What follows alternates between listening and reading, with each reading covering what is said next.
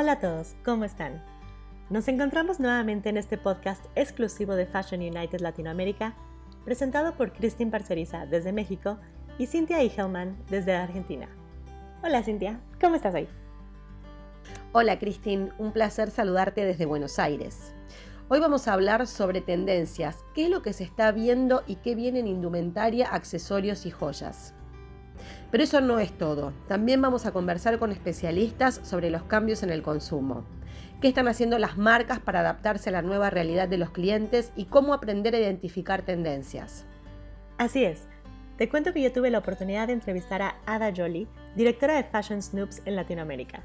Ella nos contó sobre las emociones que están dirigiendo el comportamiento de compra de las personas actualmente. Además, conversé con el joyero mexicano Daniel Espinosa sobre tendencias en joyería y qué está haciendo el sector para enfrentar la crisis derivada del coronavirus. Cuéntanos, ¿tú a quién entrevistaste? Conversé con la consultora y pronosticadora de tendencias Camila Strashnoy sobre cómo influyó la pandemia en el crecimiento de nuevas tendencias y cómo identificarlas a través de un curso que ella misma creó. Y además hablamos con Andreina Méndez, una especialista en estilismo que dio detalles sobre el AdFlow, una tendencia que parece haber llegado para quedarse pero de eso nos tocará ocuparnos más adelante. ¿Empezamos con las emociones del consumidor? Así es. Como comenté anteriormente, entrevisté a la directora de Fashion Snoops, Ada Jolie. Ella nos habló sobre emociones y cómo éstas tienen que ver con la manera de comprar de las personas y por qué es importante que las empresas las consideren al momento de diseñar y hacer sus estrategias de venta. ¿Qué te parece que la escuchamos? Mira, yo, yo siempre digo, yo no sé si Fashion Snoops tenían la bolita mágica. Digo tenían porque yo no estoy involucrada en ese equipo, ¿no? Pero nosotros empezamos a hablar de sentimientos, Cristina, hace más de dos años, o sea, mucho antes de la pandemia.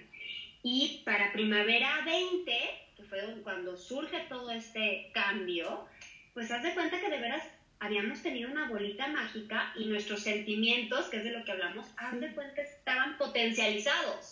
Entonces, eso a nosotros como equipo y a nuestros clientes nos reafirmó que, los hábitos de consumo y los hábitos de compra ya no son como antes de, dictatoriales, ¿no? No sé si existe esa palabra, la verdad, pero ya no es de que alguien, un diseñador, un gran diseñador, no digo nombres, pero es decir, yo propongo el negro porque me gusta, ¿no? O sea, todo va súper ligado a emociones y estas emociones obviamente no son de unos cuantos, obviamente son globales o grupales, ¿no? Y es a lo que nosotros llamamos sentimientos culturales, que se analizan a nivel global todo lo que está aconteciendo y en base a eso se hacen cuatro sentimientos que van muy dirigidos a ciertas tribus, que ya ves que ya no son perfiles, ya no es por rango de edad, ya ahora son tribus, ¿no? De, de, lo, hacia donde te identificas, ¿no? Y, de ahí va surgiendo, lo vamos aterrizando a una tendencia, a un desarrollo de un producto y pues a un, a un consumo final, ¿no? O sea, nuestra idea es que estos sentimientos a nuestros clientes les ayuden a desarrollar un producto en base a lo que en un futuro pues cualquier persona vamos a, a elegir en la compra. Sí, claro. Y, y pues bueno, es súper interesante, súper social, o sea, es como muy, pues es un análisis social más que nada y, de lo que platicábamos en, en Intermoda, que era otoño-invierno 21. Estos cuatro sentimientos son eh, límite, maravilla, bondad, enmendar. Enmendar. Que si tú ves los nombres, pues no son, no es una emoción quizás, pero tú dices límite, ¿no? Dices, pues límite no es una emoción. Pero lo que queríamos nosotros transmitir, por ejemplo, en ese, es que pues llegamos nosotros a un límite, ¿no? O sea, todos nosotros tuvimos como, eh, la humanidad este, en sí llegó como a cierto angustia, miedos, que llegaron a ciertos límites y descubrimos que hay un, un grosso de la población que este límite, si lo sobrepasas, si, si sobrepasas este miedo, puedes ser creativo y puedes utilizar ese, ese, ese límite o ese miedo para algo creativo y para evolucionar, ¿no?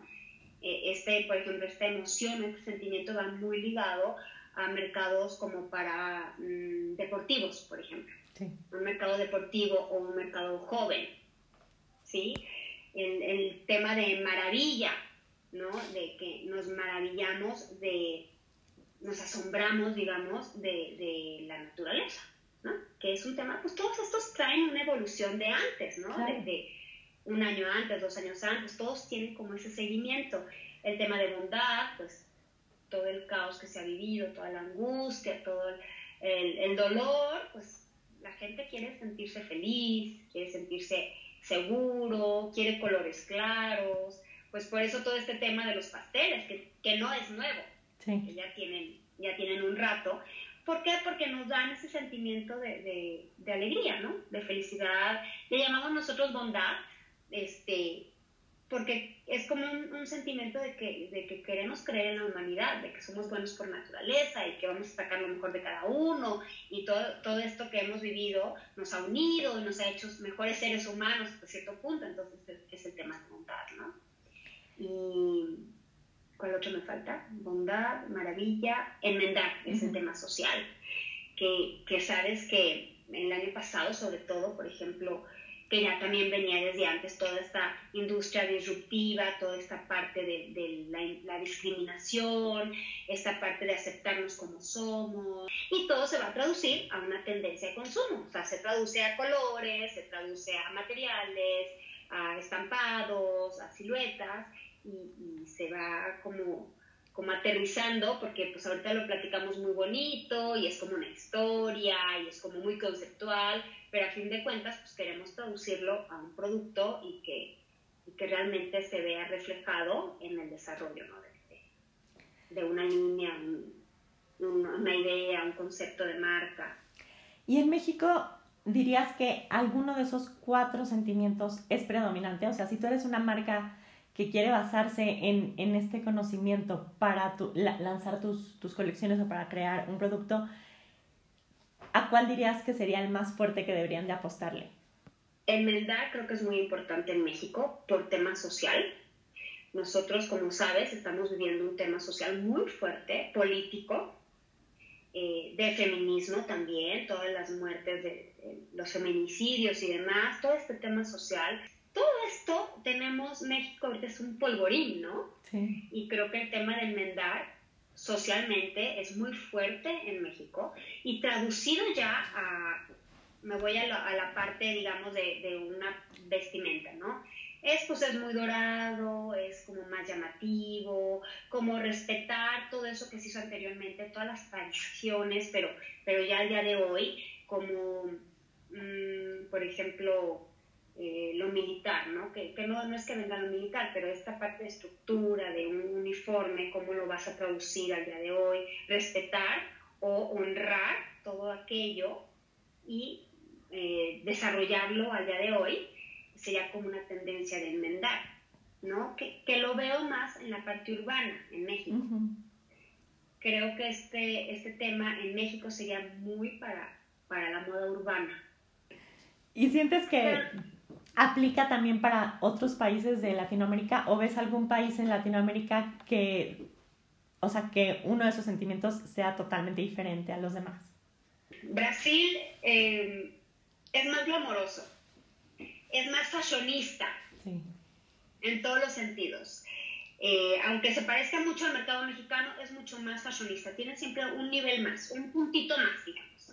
Y por ejemplo, en Argentina, Argentina tiene su propia moda yo, yo soy fan de la moda argentina, pero ellos tienen su propia moda muy particular, aunque sigan todas las tendencias globales, la aplican de una manera muy singular. Entonces, este, creo que en los mercados latinoamericanos el que tendría más diferencia, digamos, a Colombia, a Perú, a México, a Centroamérica, es Brasil y Argentina. incluso, incluso creo que Argentina más que Brasil, ¿no? Este, ellos son muy vanguardistas, los argentinos. Y con este tema de estar en el hemisferio sur, que, que ellos combinan las, las temporadas, hace que se adelante. A fin de cuentas, aunque están mezclando primavera, verano del hemisferio norte, porque se acostumbraron a trabajar así, están siendo muy vanguardistas, como que se están adelantando un poquito más. Entonces creo que Argentina sí es, es muy único en, en, en sus tendencias. En, en, cuestión de sentimientos, ¿cuál crees que le aplicara más a Argentina? Argentina, maravilla y bondad. Muy interesante. Mm, ¿Por, ¿Por, qué digo maravilla? Porque eh, yo, mi percepción es que ellos usan materiales, eh, materia prima, algodones o, sus, sus, composiciones son muy finas, tienen mucha calidad. y, y, creo que las prendas que ellos hacen tienen mejor calidad en este tipo de, de fibras y demás, que eso van muy dirigidos al tema de maravilla, ¿no? Sin lugar a duda, las emociones son muy importantes a la hora de reconocer tendencias. Y hablando de tendencias, tú tuviste una charla muy interesante sobre la situación de las marcas y el público en estos tiempos de pandemia. Claro, Camila Strashnoy es consultora de moda y especialista en pronóstico de tendencias. Ella creó un curso muy interesante para aprender a reconocerlas y aplicarlas prácticamente a cualquier tipo de negocio. Además, hablamos sobre cómo la pandemia aceleró ciertos cambios en el comportamiento de los consumidores que ya se venían viendo. Los invito a escucharla. Bueno, estamos con Camila Strachnoy, con quien ya hablamos en otras oportunidades, que es especialista en pronóstico de tendencias. Y bueno, y vamos a hablar con ella un poco sobre qué está pasando ahora, digamos, ya habiendo atravesado este primer año de, de pandemia, sobre las tendencias post-COVID o después del COVID. ¿Cómo viene? ¿Cuáles son los intereses que, se ven ahora en el consumidor? Hola Cintia, qué gusto estar acá con Fashion United contigo de nuevo, la verdad, es siempre un placer. Y bueno, vamos a lo que nos compete, ¿no? Em, hoy estaba pensando, justo hablando con una reunión con un cliente y me hablaba de las tendencias post-COVID y yo digo, bueno, es muy difícil hablar tanto del post-COVID cuando todavía en realidad estamos más adentro que afuera. Y, y, yo en realidad lo que pienso y lo que siempre reflexiono es que el mundo fue transformado, pero hay una conversación que, que ya venimos teniendo desde el año pasado, que en realidad lo que COVID más fue acelerar tendencias preexistentes que los consumidores ya estaban preparados para adoptar o ya estaban adoptando. Y COVID lo que fue, eh, dicho como diríamos en, en nuestra, en, nuestro país de origen, fue echarle más leña al fuego, si, si se entiende, así como es un fácil, ¿no? Eh, obviamente el COVID-19 nos obligó a repensar las sociedades, a repensar nuestras relaciones, a repensar nuestra economía, a, a repensar cómo trabajamos. Y y en realidad lo que yo pienso, y, hoy vengo a hablar con vos con un espíritu más optimista, digo, bueno, pasó el 2020, el 2021 nos da una oportunidad para, para reorganizarnos, para eh, ser estratégicos, para evaluar nuestros objetivos y para remarcarlos en un contexto actual. Entonces es una oportunidad optimista. Yo siempre digo, Cintia, que las tendencias eh, nos ayudan a eh, planificar, a ser estratégicos de una manera más eficiente, ¿no? Eh, y, con ese espíritu es que yo las uso, yo las uso de manera estratégica, yo uso las tendencias en pos a generar algo que genere em, un negocio, que genere una estrategia, que genere posibilidades de ventas, porque al final tiene que ir cuidando su negocio. Claro. y hay muchas tendencias. Yo me, me explayé, me fui. No, tranquila, tranquila. Sí, pero te lo quería contar así como desde un lugar optimista porque de verdad que eso pienso. Obviamente, em, para dar así una muy breve definición de qué es una tendencia, es un cambio y su dirección. Básicamente, dicho así como muy sencillo, eso es lo que es una. Entonces, lo que hacemos es estudiar patrones de comportamiento y ver hacia dónde está yendo esto. ¿Ok? Em, las tendencias básicamente atraviesan eh, tres componentes básicos, sobre todo las tendencias de consumo que estudio yo principalmente. Tenemos el, los agentes de cambio, los drivers, que pueden en este caso ser COVID-19. Tenemos las necesidades básicas eh, humanas. Y tenemos innovaciones, que em, refieren o resuelven estas necesidades básicas de maneras nuevas.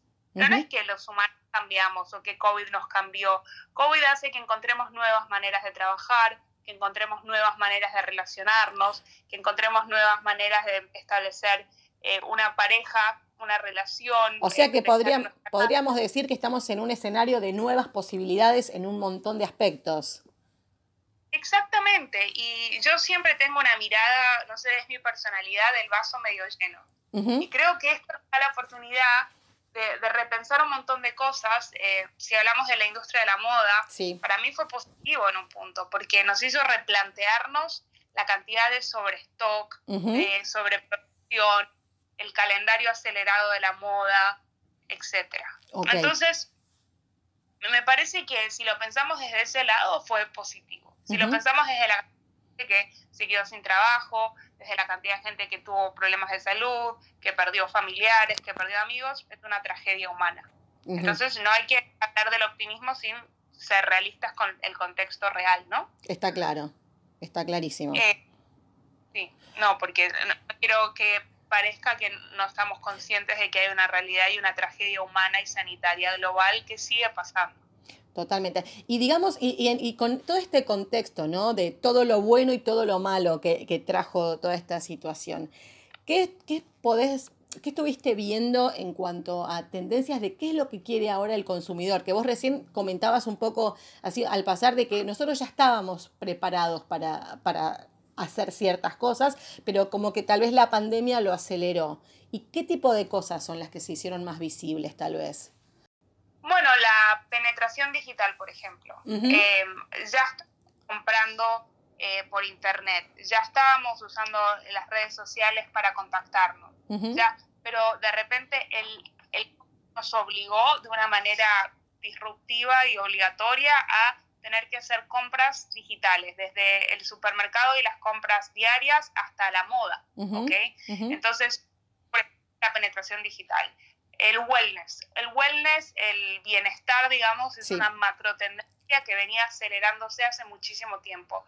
Ahora el wellness como la salud está en el top of mind, está en la frente del consumidor, es una de las prioridades. la preocupación que tenemos como sociedad por nuestra salud hace que ahora el bienestar, ese famoso wellness, eh, que esa palabra tan un poco ya, pase al centro de la conversación y que las personas encuentren nuevas maneras de, eh, de tener wellness. Por ejemplo, si lo llevamos a un marco de la moda, las marcas de moda empiezan todas a hacer esta ropa de ejercicio, ropa de loungewear, eh, ropa que, tiene propiedades de algas y no sé qué, que ayudan al humor de las personas, en teoría. Entonces hay como framing, hay como un nuevo enfoque al wellness, eh, donde, por ejemplo, también vemos soluciones de serenidad, de spa, que están todas atravesadas por la tecnología. Entonces ahora hay spas digitales, hay em, santuarios virtuales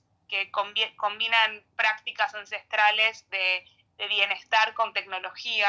Y hay todo un crossover, como una conexión entre el futuro y el pasado muy interesante cuando se trata de wellness.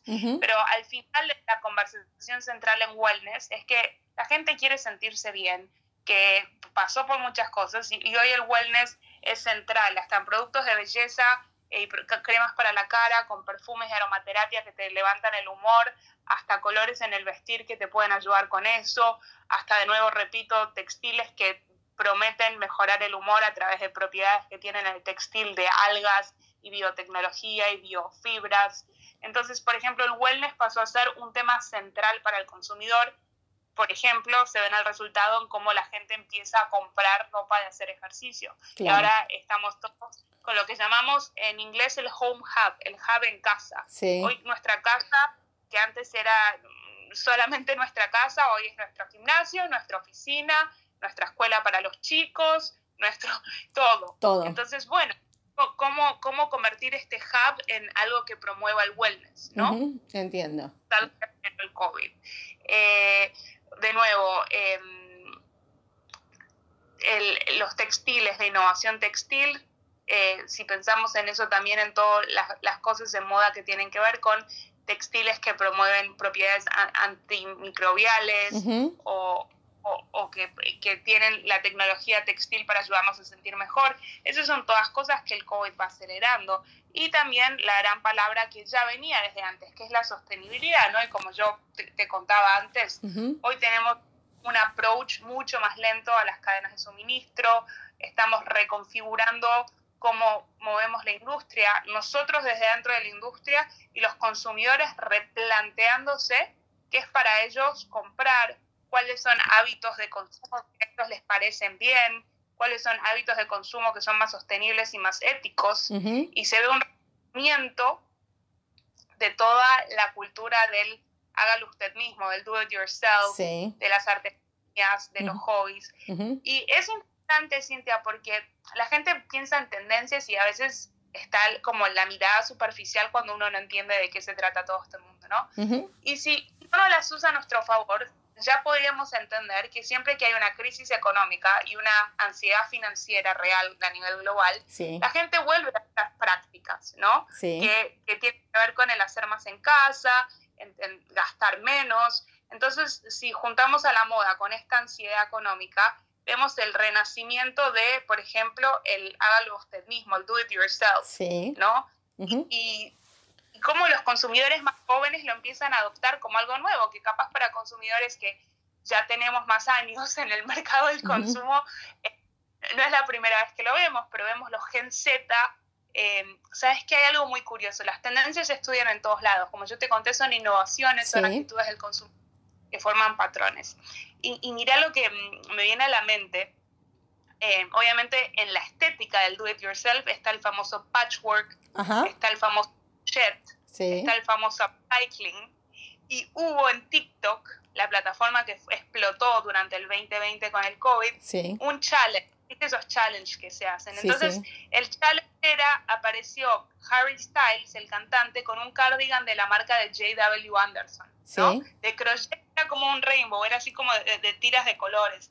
Y empezó el, el challenge Harry Styles cardigan, y era que la gente tenía que tejer su propio cardigan, y hoy ese hashtag tiene más de 38 mil millones de visitas. Wow. Entonces uno estudia la tendencia entiende que hay eh, ansiedad financiera, entiende que esto, entiende que la gente está en la casa, entiende que entonces como resultado la gente empieza a hacer más cosas que tienen que ver con el estar en casa y las actividades más hogareñas y más del día a día, de, tejer, de hacer, y, y, todo esto mezclado con una actitud que tiene más que ver con la sustentabilidad y con comprar de segunda mano y todo esto, vemos cómo tracciona y termina en un challenge de TikTok con 38 Claro, es como, como si varios aspectos de, distintos, de distintos sectores o de distintas áreas confluyeran en esto, ¿no? Como si fuera una reinvención de, con un montón de ingredientes de, de algo que por ahí era un tejido, ¿no? Donde aparecen un montón de otras cosas que aparecen un montón de otras cosas. Entonces, si entendemos la moda como una construcción social, cultural y como un reflejo de lo que pasa, vemos como la ansiedad financiera se refleja en esa estética. Claro. Que ese es un ejemplo, como yo te explicaba, cómo se forma una tendencia, el driver, ansiedad financiera, promueve como resultado estético, si nos vamos a lo más micro, la tendencia al do it yourself, el patchwork, no sé qué. Ahora, si vamos a otro driver que tiene que ver con Em, el miedo, eh, o, no el miedo, bueno, pero puede ser miedo o preocupación por nuestra salud, ¿ok? ¿Cómo, resulta eso y cómo se refleja ese driver en la moda y esa preocupación del consumidor? Se refleja, como ya hablamos, de los textiles de antibacteriales, se refleja en la hiperpersonalización de las máscaras, ¿no? Las famosas máscaras o, barbijos que estamos todos usando. sí. Ahora, si podemos ver y, seguimos eh, metiendo la cabeza en las tendencias. Hay otro síndrome y otro driver que, que afectó, que, bueno, que resultó de la crisis del COVID y más que nada del distanciamiento social, fue la gente sintiéndose muy sola, ¿no? La gente alrededor del mundo con esto de la soledad, eh, el loneliness syndrome, como lo llamamos. y, y vemos cómo en la moda, por ejemplo, las marcas de moda encontraron un lugar y los consumidores encontraron un lugar en todas las plataformas de gaming, de juegos. ¿no?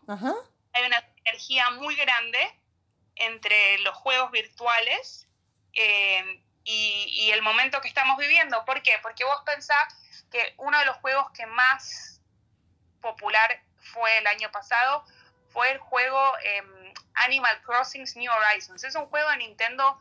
Yo no soy experta en gaming, así que quien escucha yo tampoco. comete un error, me disculpa, pero yo entiendo que es la quinta versión del juego y también fue la más popular. Okay. Y yo, como, como buena pensadora del comportamiento humano y de las tendencias, yo digo, ¿y por qué será esto? Y yo, en su momento, esto fue a mitad del año pasado, cuando yo empiezo a ver que toda la gente jugaba, digo, claro, en un mundo tan inestable, tener un juego en el que tenés que hacer un jardín, regar tu jardín, te levantás a la mañana en un paraíso y puedes interactuar con tus amigos de una manera segura a través de un juego y no en la vida real, porque obviamente no podía, tenía mucho sentido. Y las marcas de moda, muy inteligentemente, fueron ahí y empezaron, por ejemplo, si vemos el retailer de lujo Netaporte, em, ellos hicieron un, universo Netaporte en Animal Crossing. Si vemos marcas como Valentino, como Marc Jacobs, haciendo sus fashion shows, sus desfiles adentro de la plataforma. Y no solo eso, haciendo el mira la palabra que te voy a decir, Cintia, te voy a sorprender. Skins. Okay. Skins es lo que es el atuendo que uno le pone a su avatar, ¿no? Uno construye un avatar, le pone un skin y... Como una y, piel. Por ejemplo, es como una piel, pero, pero es un, por ejemplo, tú te quieres comprar un tapado, un abrigo de Valentino, bueno, se lo puedes poner a tu avatar, en, y en el avatar es el skin. Es como el, el, look que le compras en el mundo del gaming se llama skin. Ok, perfecto. Y, y de repente Netaporte hizo todo un mundo y todo un, un lugar de Netaporte en que podías ir y comprar y si te comprabas algo en la vida real también te lo podían dar en un skin. Okay. Eh, marcas mostrar sus looks adentro de eso. Hay cuentas de Instagram muy dedicadas a los looks de Animal Crossings. Y digo Animal Crossings como un ejemplo. Hay otros juegos como Fortnite, donde Nike eh, muestra, eh, hace los releases de antemano de las famosas Jordans, sí. estas zapatillas que hoy todo el mundo quiere. O hay otras plataformas, por ejemplo, hay una plataforma, una red social, o en realidad es una aplicación que se llama Aglet, ¿no?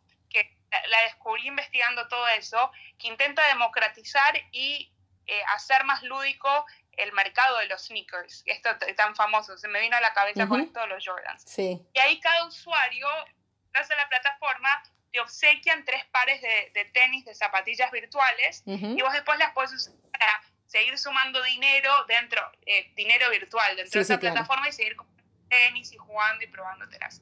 Entonces, si ves estos tres ejemplos así rápido, uno fue el gaming, uno fueron los textiles antimicrobiales y las máscaras, y el otro que tenía que ver con, em, ¿cuál dije primero? Se me borró. Eh, ah, con el do it yourself. El do it yourself, este- sí. Entonces ahí eh, vemos tres drivers y tres respuestas de la moda. Está clarísimo y aparte eh, es, es impresionante de dónde, cómo todo tiene que ver con todo de alguna manera, ¿no? Cómo todo se relaciona y que no queda solamente en un solo sector o por ahí en- o solo en la moda o solo en la tecnología, sino que todo está como entrelazado. Es que, como repito siempre, la moda es un resultado de, de, de la sociedad, el, el discurso vestimentario, de cómo nos vestimos, por qué nos vestimos, por qué compramos, compramos, por qué consumimos lo que consumimos. Eh, yo me acuerdo cuando estaba haciendo un reporte de tendencias a principio del año pasado, digo, bueno, todos esos carteles que estamos viendo en las puertas de los locales cerrados, en Sí. los trabajadores, en, en los eh, tributos que hacían los trabajadores de, de los hospitales, lo vamos a ver en camisetas, en gorras, escrito y todo. Lo vio y dijo, ay, sos una genia. No, yo tengo un método, no soy ninguna genia. Y es muy normal que cuando hay algo, una iconografía muy grande con respecto a un tema que atraviesa una sociedad entera, a los meses eso se refleje en un discurso gráfico dentro de la moda y demás. O sea, Ujú. yo hablo de moda porque es lo que más nos compete y me Sí. compete, pero, pero es un reflejo. Entonces, como yo siempre digo, cuando doy clases, yo doy clases esto en la universidad, Ujú. eh, o trabajo con clientes y a veces me dicen, no, qué genia. Digo, no, es un método, ¿no? Ujú, y si claro. uno abre un poquito los ojos, todos lo podríamos hacer. Totalmente. Y hablando de método, bueno, como saben, Camila es súper experta en el tema de tendencias y hace poco lanzó un curso muy, pero muy interesante donde habla sobre bastante de lo que ha venido hablando y que lo recomendamos. ¿Para quién está dirigido este curso, Camila? Contá un poco de qué se trata, que, que la verdad que es muy, muy interesante.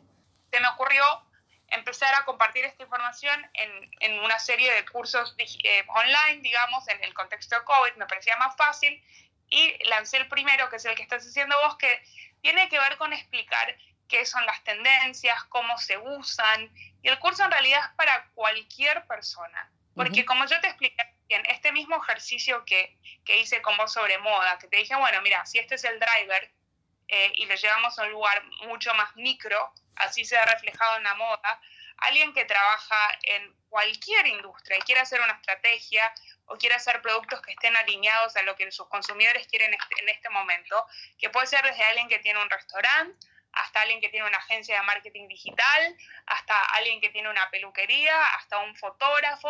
Es en realidad entender el zeitgeist, es en, en realidad entender lo que yo llamo el cultural bridling, qué es lo que le pasa a la sociedad y cómo podemos usar eso para hacer estrategias o hacer productos o proveer servicios que estén alineados a lo que quiere el consumidor ahora y en el futuro, que yo no haga toda una idea o todo un producto que o no sea interesante para mis consumidores o para los consumidores en general, o que, no, o que caduque muy rápidamente, que tenga una fecha de expiración muy corta y sea una inversión demasiado grande para ver el, el ROI, el Return of Investment, la vuelta de esa inversión en demasiado corto tiempo y, que después no me den los números. Claro. Entonces, es, es entender em, eso. Y para eso hice el curso. Me parece una herramienta que yo amo, eh, que yo en mi computadora uso constantemente y, y, que no, la quiero compartir con más personas. Me parece muy interesante a mí. Bueno, Camila, muchísimas gracias como siempre, muy interesante conversar contigo. Así que seguramente vamos a volver a hablar en el transcurso del año, a ver este, qué novedades sobre tendencias hay, qué nuevos cursos hay, bueno, y todo lo mejor para este 2021. Está claro que reconocer las tendencias es fundamental para que las marcas puedan adecuar sus propuestas a las demandas de los consumidores y hacer que su negocio funcione. Una de las tendencias de 2021 tiene que ver con la comodidad de estar en casa, y la red social Pinterest definió al estilo AdFlow como uno de los más buscados por sus usuarios durante el último año.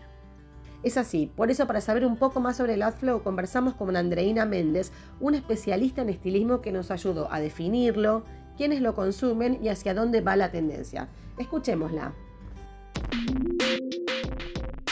Bueno, y estamos en comunicación con Andreina Méndez, que es venezolana, está trabajando en, Barcelona actualmente, pero bueno, estuvo trabajando 10 años en Argentina, haciendo visual merchandising. Además, bueno, hace trabajo de estilismo para diferentes marcas, para algunos músicos, para, para gente, para gente famosa. Eh, así que bueno, vamos a saludarla y vamos a preguntarle sobre un tema muy particular que es tendencia. Hola Andreina, un gusto tenerte con nosotros en este podcast. Hola, ¿cómo estás Silvia? Un gusto, gracias por invitarme. Bueno, Andreina, queremos conversar con vos para preguntarte sobre esta tendencia del ad flow, que bueno, según Pinterest fue como la tendencia, y es la tendencia eh, que, que venimos trayendo ya de 2020. ¿Qué es el AdFlow? Sí. Sí, de hecho fue Pinterest el que creó prácticamente el nombre de la tendencia. O sea, eh, de acuerdo a, los motores de búsqueda de Pinterest, eh, el año pasado hubo como un auge en, en mucha, eh, o sea, la investigación principal era ver ropa que fuese cómoda o ropa que fuese suelta eh, o, jumpsuits que fuesen de algodón, como que ellos crearon en base a la búsqueda de sus usuarios esta, esta tendencia, o sea, ellos fueron los que crearon el término prácticamente. Ok. Y AdFlow eh, no es más que, o sea, la palabra viene de athletic y de flow, o sea, de, es como es como la ropa atlética mezclada un poco con el con lo que es como el homeware, el loungewear, que es como, ¿sabes? No sé si sabes, sabes del athleisure que había el año, pas el año pasado, que era como una ropa, como la ropa de jogging y estos sweatpants llevados a la calle, ¿no? bueno, esto es algo, esto es un poco así. O sea, esto es la ropa que tú usas en tu casa prácticamente, o sea, leggings, este cardigans como bien de, de las tejidas, súper cómodos, pero un poquito más elevados. Ok. ¿Por qué? Porque el AdFlow es como que, como eh, este año, y el, o sea, todo este año que pasó, con el tema de la pandemia, eh, entramos a convivir, como a coexistir este tema de lo profesional con el estar en la casa. Entonces es como que te, llevó un poco como que a, esa parte de estar siempre cómoda, tanto así que nos acostumbramos ya a vestirnos siempre casi que de la misma manera este año. Claro. O sea, eh, unos pantalones sueltos, todo suelto, todo cómodo, todo de algodón, todo, eh, todo bien como descontracturado. Bien. Eh, bien. Pero como eh, esto mismo de que trabajamos en casa y esto nos muchas veces tenemos que entrar en llamadas de Zoom, por ejemplo, donde nos tenemos que ver presentables, eh, es eh, verse como un poco arreglado, pero sin abandonar el, el tema de la comodidad. Bien, bien. ¿Y cuáles son las prendas fundamentales para tener un look de esta tendencia? Bueno, es así. El, el AdFlow, eh, por ejemplo, si usas leggings, serían como unos leggings que tengan como, como una tela como más, más ligera, que no sean como, no sé, unos leggings de, de, yoga. O sea, sí serían como un poco así, pero con un poco de, diseño, ¿no? Ok. Eh, los pantalones holgados también, los pantalones holgados, las líneas suaves, las siluetas de gran tamaño o sea, como nada como muy ajustado al cuerpo. Bien. Eh, también las prendas, las prendas de punto, eh, o sea, tejidas como de, no sé, de alpaca, de algodón, este, y los neutros también. Los neutros como que tienen como, es como, es la paleta de colores como predominante en la tendencia. Bien, que sean como muy combinables. Claro. Claro, porque al final es como un tema de reusar las mismas cosas, pero eh, elevándolas un poco con el tema sobre todo de los cortes y de las telas. Ok, perfecto. Y esta tendencia ya se pudo ver en, en, algunas colecciones de, de, las grandes marcas, ¿no?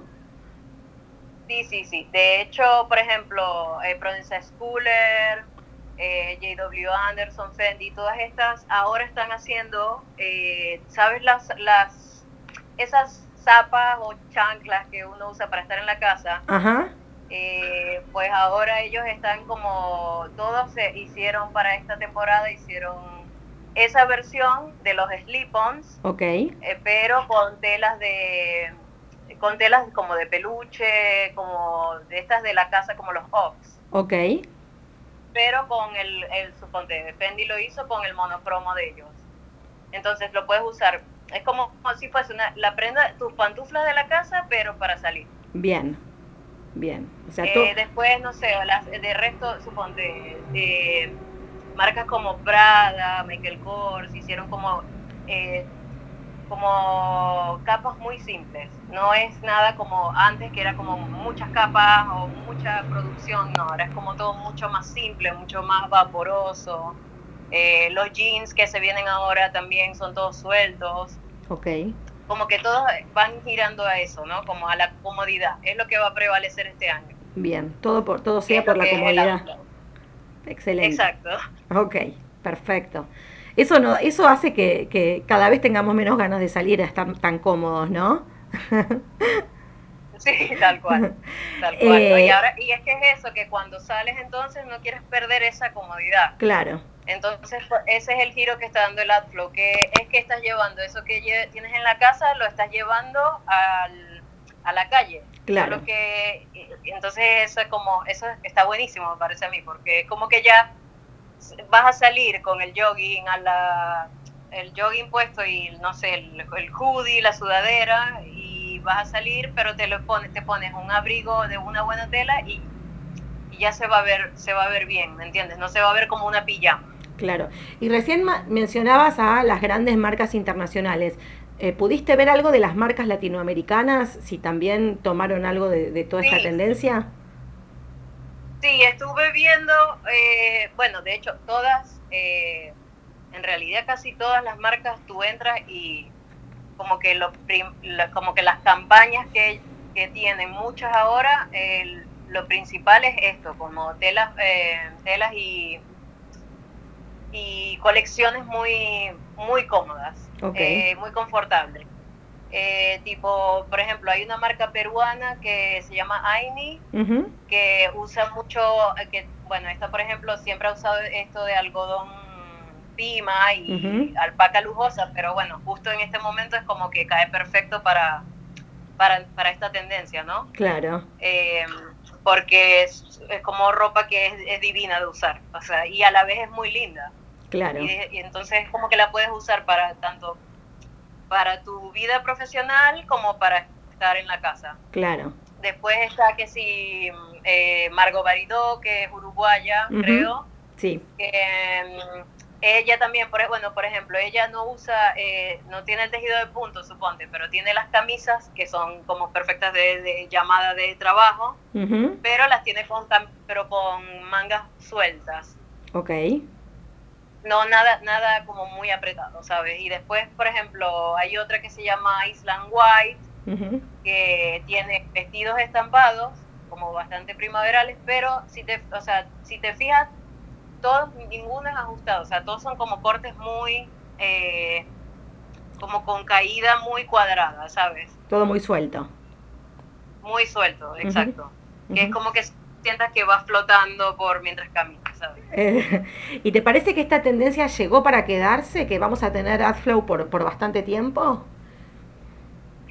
Sí, para mí sí, porque mientras, bueno, este año ya vemos que este año, por lo menos aquí en, de este lado del mundo, eh, todavía seguimos en confinamiento y, y ya hemos ah, como que ya estamos en esa etapa, ¿no? De que estamos casi todos trabajando de manera remota, trabajando desde la casa, como en llamadas todo el tiempo, entonces como no creo que la gente quiera tampoco dejar tan rápido este tema de la comodidad por ponerse unos tacones y ojo, que también va a haber un grupo que sí lo va a querer hacer porque todos también queremos estar tipo, tipo, queremos ir a una fiesta con un mega vestido, ¿sabes? Claro. Pero, pero, pero la mayoría es como que ya está eligiendo este tema de la comodidad sobre todo lo demás.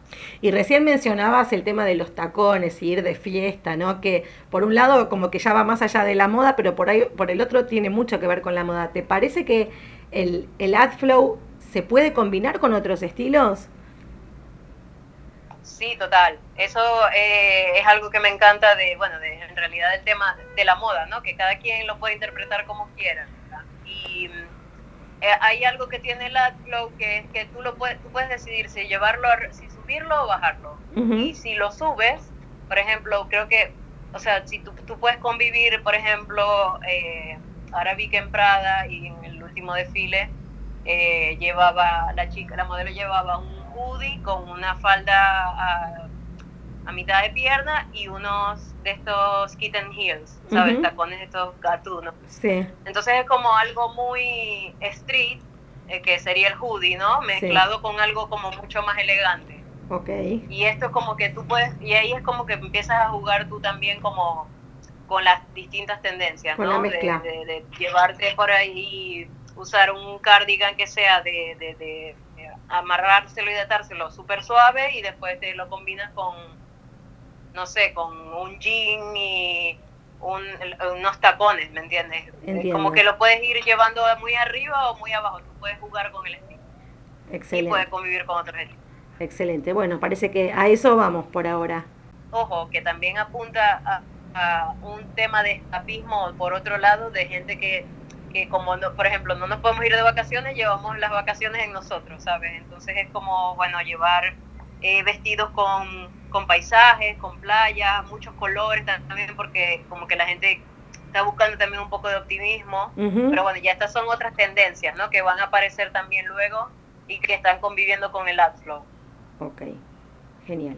Bueno, Andreina, muchísimas gracias mm, por contarnos un poco de, qué, de qué va toda esta tendencia y bueno, estamos atentos a, lo que viene. Buenísimo, gracias a ti por invitarme. Espero que hayan entendido mi explicación. Seguro, muchas gracias. Otro sector de la moda que también sigue sus propias tendencias y que ha tenido que adaptarse a estos tiempos de crisis sanitaria en el mundo es el de las joyas.